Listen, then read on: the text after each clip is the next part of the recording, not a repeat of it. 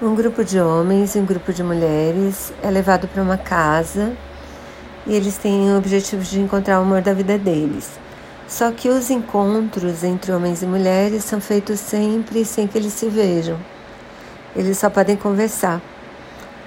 Se algum desses encontros evoluir para um pedido de casamento, esse casal se encontra depois, e depois o programa desenvolve um jeito deles conviverem e ao final de um tempo bem curto eles são levados a decidir se eles querem mesmo se casar ou se eles vão se separar. Só que isso é dito na cerimônia de casamento, a decisão deles.